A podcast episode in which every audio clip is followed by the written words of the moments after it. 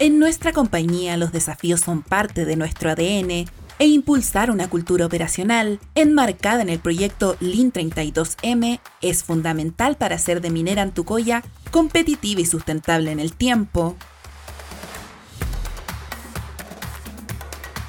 Esto es Lean 32M Podcast.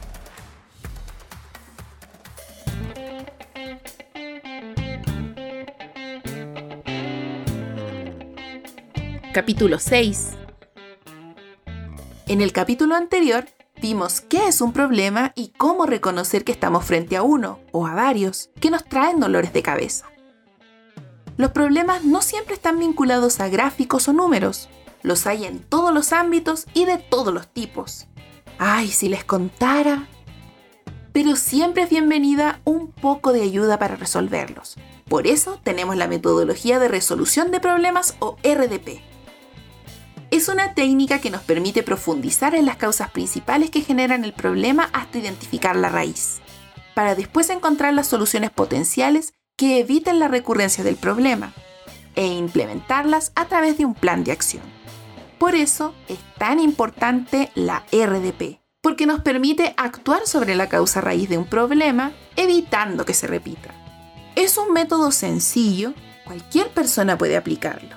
Además, puede ser utilizado en todos los niveles de la organización y lo que es mejor, resuelve cualquier tipo de problema.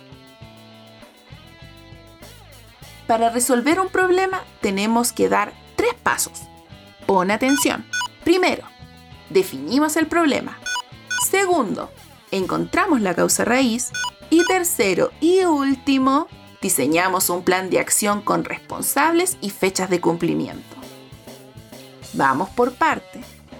¿Les parece si ponemos un ejemplo cotidiano que todos podamos entender? Cuéntenos uno suyo. ¿Quién tiene un problema por ahí? La semana pasada estaba trabajando tranquilamente en el taller y de repente se detuvo el equipo. Ese equipo es viejo, nunca había dado problema, pero de improviso se paró la máquina, así, de la nada. Bien, vamos a usar el método de las 5W y una H. ¿Cómo así? Las 5W son 5 preguntas básicas que tenemos que hacernos. W porque están en inglés. What, ¿qué significa qué? Why, ¿por qué? When, ¿cuándo? Where, ¿dónde? Who, ¿quién? Y la H, que en inglés sería how, o sea, significa cómo. Entonces, definamos el problema de acuerdo a lo que nos contó el joven acá. Gracias por lo de joven. Responda usted mismo. ¿Qué pasó? No pude seguir trabajando. ¿Por qué? Se detuvo la máquina, dejó de operar. ¿Cuándo? Fue la semana pasada. ¿Dónde? Como le contaba, estaba trabajando en el taller. ¿Quién? Yo y la máquina. ¿Cómo pasó? No sé, pasó nomás. El problema está claro es que el colega acá no pudo seguir trabajando porque se detuvo el equipo. Pero todavía no sabemos cuál es la causa principal del problema y debemos buscar eso. En caso de no conocer la causa raíz, debemos encontrarla con la técnica de los cinco porqués. Para encontrar la causa raíz nos preguntamos sucesivamente, ¿por qué? La causa raíz la podemos encontrar antes o después del quinto porqué lo que significa que la técnica 5 por qué no es literal. Entonces, responde usted mismo. Paso 1.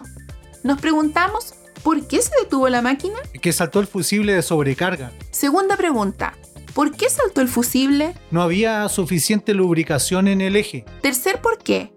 ¿Por qué no había suficiente lubricante en el eje? La bomba de lubricación no bombea lo suficiente. Cuarta pregunta, ¿Por qué no bombea lo suficiente? Porque la llegada del aceite está obstruida, está tapada por una limadura. Quinta pregunta.